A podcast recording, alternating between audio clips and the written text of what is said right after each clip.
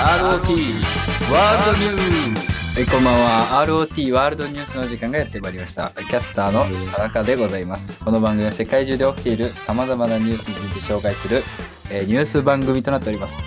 えー8月後半になりましたので、8月のアニメニュースをお送りしたいと思います。えーゲストコメンテーターの方を紹介します。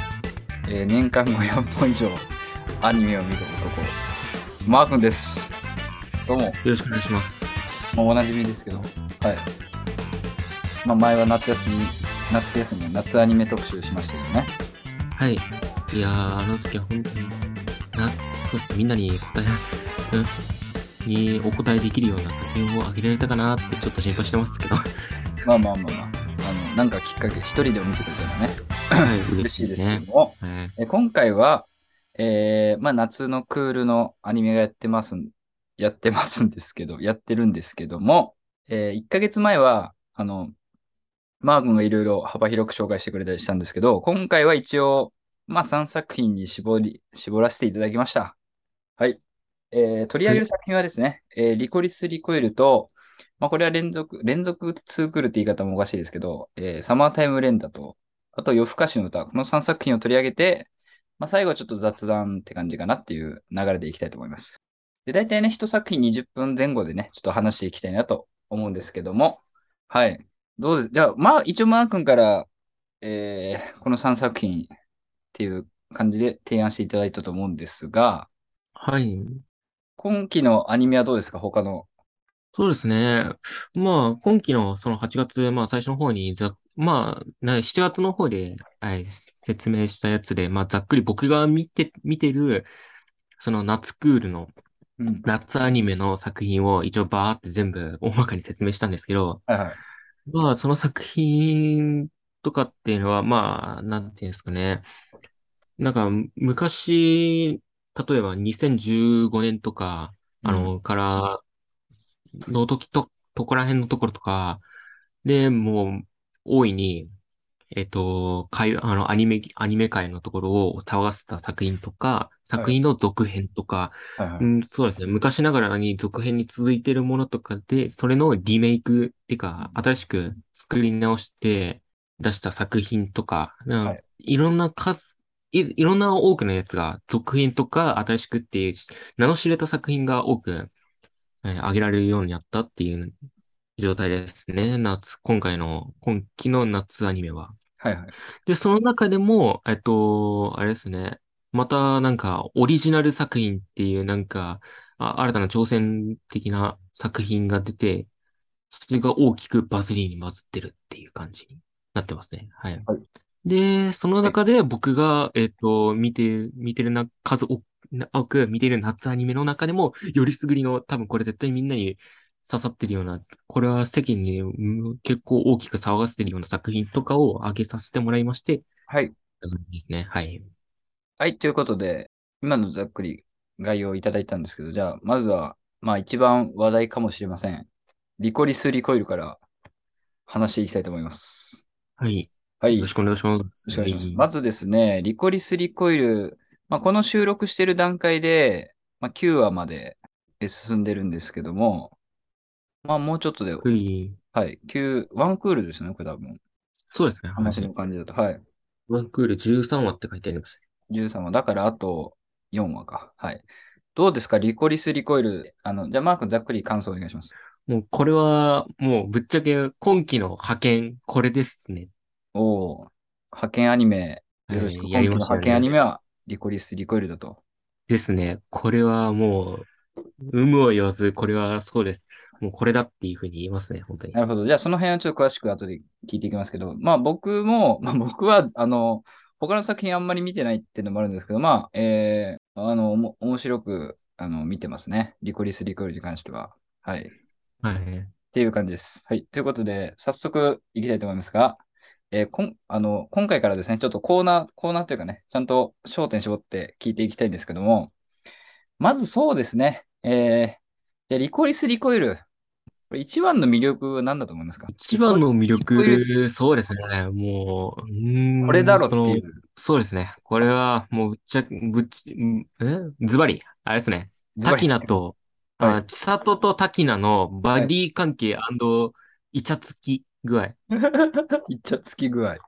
が一番の魅力だと。イチャつき。そうですね。もうゆり。はいはいはい。もう言います。ゆりです。うん。ゆり。これですね。もう。いやーもうこれは、有無を言わずそうですね。えっと、1話目の時の最初のやつって、はいまあ、まあなんか多分ゆり漫画とかそこら辺のお女子、女子、女子を主人公としたなんか漫画でよくあるような感じあるじゃないですか。片方がなんかすげえなんかポジティブで明るい性格、性格なように見えて、はいはいはいなんかみんなに、みんなに愛され、結構なんかね、愛されてるようなキャラ。はいはいはい。と、もう一つのなんかさ、あのー、ないわツイートなる女の子？うん。が、なんかちょっとなんか、あのー、ちょっとなんかクール、そうクールでクールでなんか、あちょっとムスッとのしてる自分のこと、周りのことも一応考えてるようには見えるけど、なんかちょっとなんか、あの、サバサバしたような感じの女の子。はいっていうはい。のが鉄則なんですけど、まあこの王道をちゃんと捉えてるっていう感じで、うん。だけどその後に徐々になんか、その、いろんな関係、いろ、どんどんかか、周りの人たちとか、その主人公、ね、千里とか、この、この場合千里と滝名がどんどん関わっていくうちに、どんどんなんか、あのー滝名もなんか、ね、柔らかくなっていって、はいはい。なんか打ち解けられるような感じで、うん、で、最終的にはもう今の、今9話目なんですけど、もう今になったらもう滝名がやばいんですよ。滝名が本当になんか、千里に本当にず、続婚っていうかもうなんか、一途、うん一途を超えてもうなんかこいつメンヘラになってきそうだなって。メンヘラじゃん。もうメンヘラなんですよ。言ったら、なんか、な、何が、千里もなんか、実は千里にもいろいろ謎、謎めいた部分があって、はい。はい。この物語って実は本当に結構、あの、周りの人たち、まあ、さっき言ったユリとかそういうバディ関係とかそういうこと言いましたけど、あの、世界観的には結構、あの、謎、ど、え、ちょっとドロドロした感じのなんか銃、銃とかを、高校生ぐらいの人がなんか銃を持ったりしてる感じのはい。やつで、だんだん銃とか敵の、なんか、テロリストとかそういうのを倒したりするっていう風に追っかけてる感じのやつなんですけど、はい。だから、そのやつで、えっと、千里もなんかいろんな人たちと関係があって、謎の関係を持ってたり、うん。えっと、そのなんか、いつも常連に来てる人がもう、もうななんか謎のキャラクターで、なんか、はいでなんか、千里に隠して、みんなに隠してるようなこととか、うん。あの、喫茶店の人たち、喫茶店の人の中にも実はいたり、うん。なんかとにかく謎めいてる話なんですよね。で、その千里のや、千里も千里自身で自分が、なんか自分自身のことよくわかってないっていう部分があったり。はいはい。で、いろいろ謎めいてる部分があってるけど、その謎も千里はなんか突っ込んでったりするから、それを見ている滝名は、一緒になんかついていくんだけど、だから、千里がなんかめっちゃ突っ走っていっちゃうっていうところをセーブしようっていうか、ところになっちゃってんですよ、今。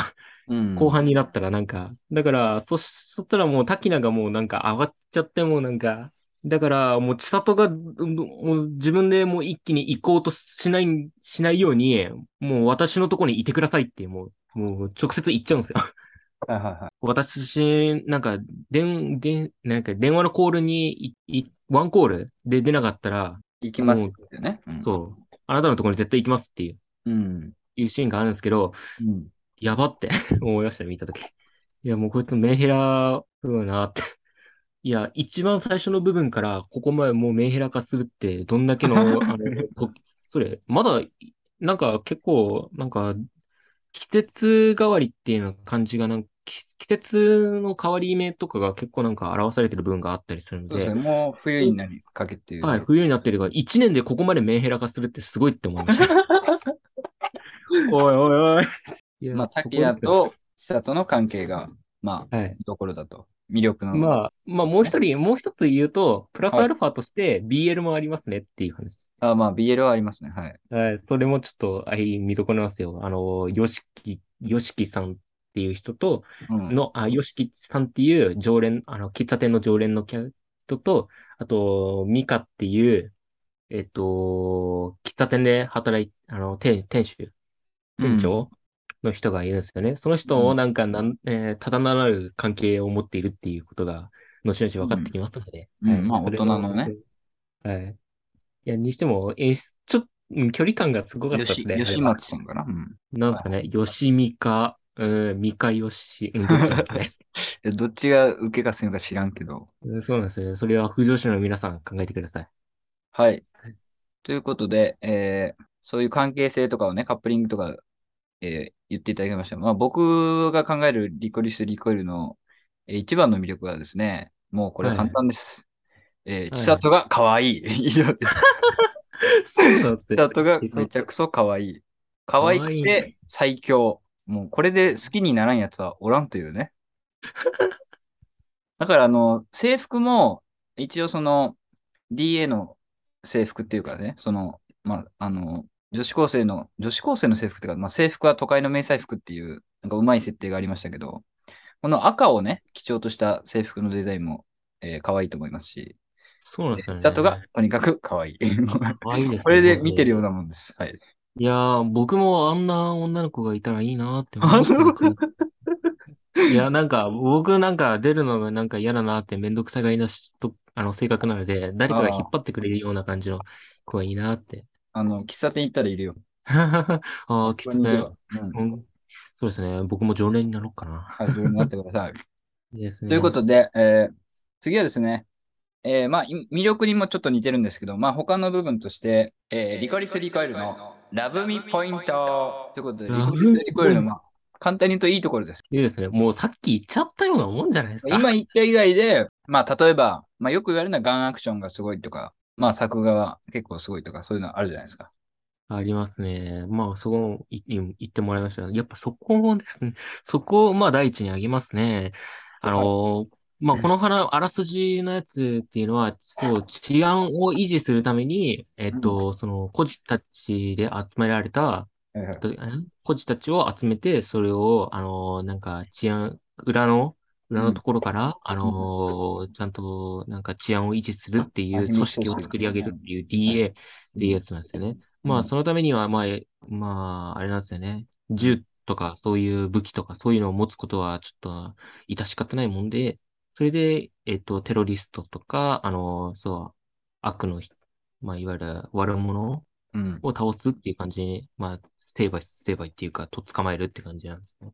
はい。だから、時には、なんですかね、本当に、まあ多分、いろいろ、あの、アニメの方では結構なんか、あの、タキナとか、あの、千里のやつで、なんか、ガンアクションとかそこら辺で起こってるから、なんかかっこいいっていうイメージありますけど、まあうん時々な、ところどころちょっとなんか、他のなんか、まあ、モブ？モブっていう、なんか DA の子たちが現れるんですけど、その子たちに視点を当ててみると、うん。まあ、DA っていう子たちっていうのは本当になんか切ないっていうか儚いもんだなってそういうふうに思えてしまう瞬間とかうん。何個かあるんですよね。はい。まあそうですよね。そのうん、ちょっとあの、ストーリーの話になってきてると思うんで、まあストーリーの話ちょっとしていきたいと思うんですけど、結構その、まあ千里が明るいっていうのもありますけど、結構作品のトーンのバランスが結構絶妙というか、よくよく考えたら結構暗い、暗いというか重めの話が、まあ多いっちゃ多いんですけど、あんまそれを視聴者に感じさせないというか、はい。だって、まあ、これは後で、その、もやりポイントのところでもちょっと言おうかなと思ってたんですけど、例えば地下鉄爆破されたじゃないですか。はい、ありましたね。あの時、えっと、他の DA いたのに、DA っていうかリコリスいたのに、あの、あれ、あの人たちは死んでないんですか？えっと、これは言った方がいいですかね。これは、あれなんですよね。ここで言います、はっきりと言いますけど、亡くなりました。あのあ、人亡くなったたちは。んですね。で亡くなったんですけど、はい実は、あの、世間的には、あの、普通になんか、瓦礫事故っていう、まあね、世間的にはそうなんですけど、はい、死者は出てないっていう風になっていますね。なんかあの辺も、その、その設定があるせいっていうか、まあ、その設定があるんで、結構な人数し意外と死んでるっていう作中で。そうなんです。はい。だから、だから皆さんは多分、もしかしたら、千里と滝名のイチャイチャとかそこら辺の明るい喫茶店のイメージ、喫茶店のところでなんか依頼をこなして言うって感じのイメージだと思うんですけど、で、あとそこでガンアクションのやつでちょっと血生臭いちょっと部分あるのかなっていう。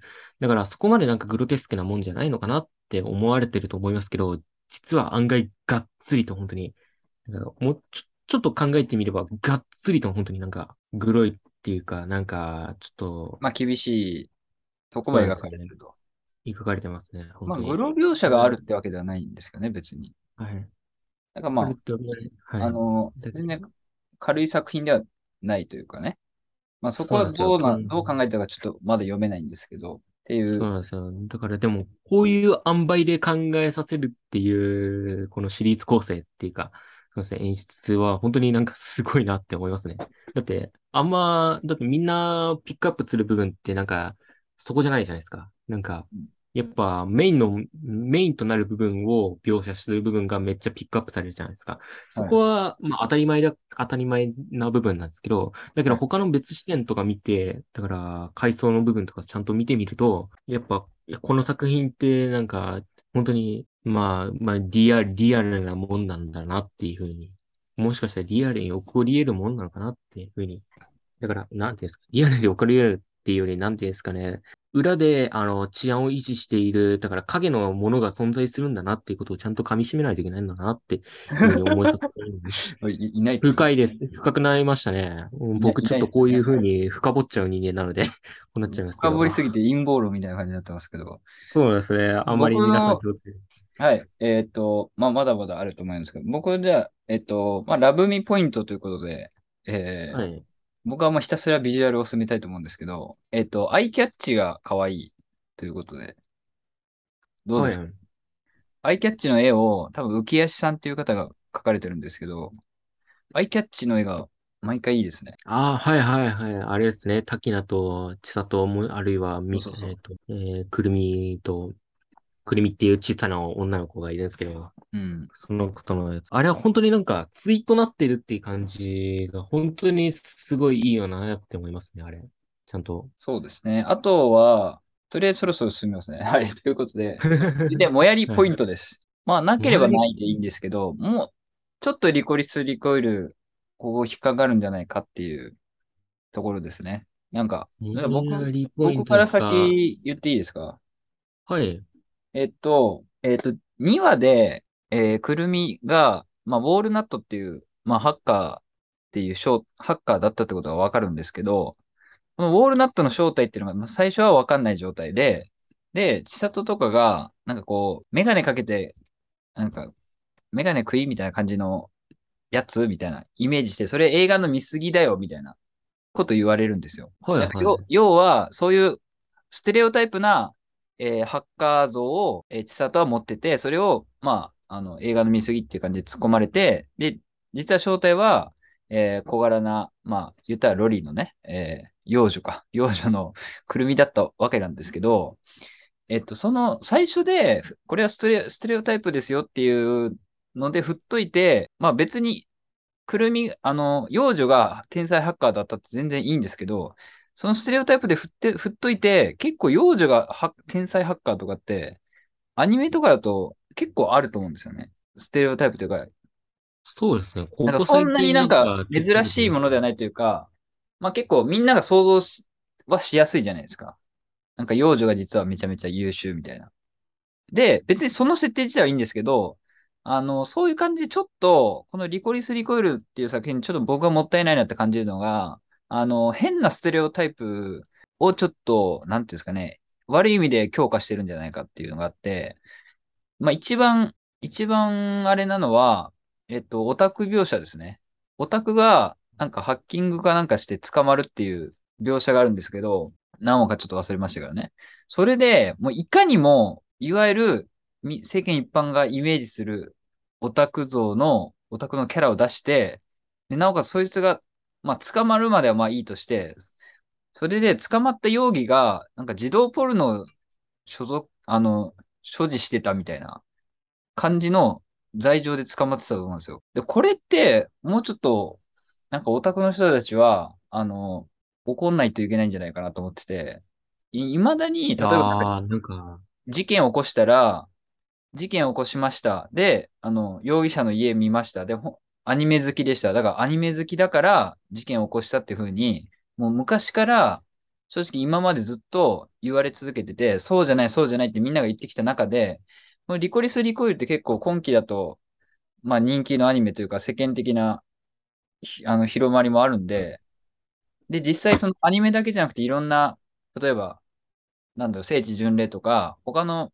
メディアでも結構バンバン出てるのに、そういう、なんかた、まあ、言ったら大衆向けのアニメで、そういうことするのはちょっとどうなのかなと思いましたし、まあ、他にも例えば中国人の敵キャラで、えー、何々あるみたいな、語尾にあるってつけるのは、まあ、これ正直、えー、その、しかもモブキャラっていうね、モブの中国人のキャラで何々あるっていうのは、うんまあ正直今の時代だと、もうこれ完全にかなり遅れてると思います。っていうのがちょっと僕的にはもったいないなって思うところですね。リコリス・リコイルの。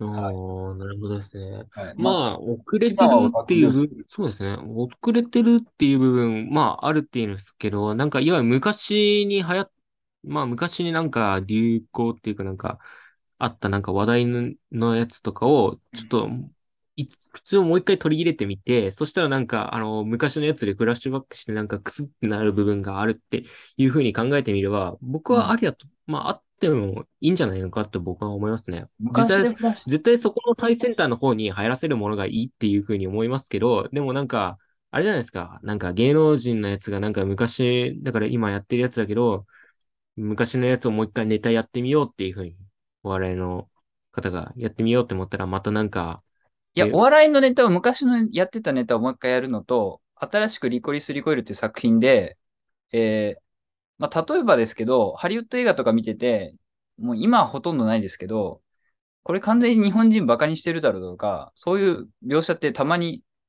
出てくるじゃないですか。その時って、あ、なんか、日本人バカにしてるんだな、みたいな感じす、受けるじゃないですか。それを、えっと、その中国人とかだけじゃなくて、もうオタクにもしてるし、だから、なんていうんですかね。そこ、その辺はもうちょっと、あの、ちゃんとしてほしかったなっていうのが僕の、ああ、なるほどですね。はいはい。確かに、ああ、そういう考えで捉えるってのはそうですね。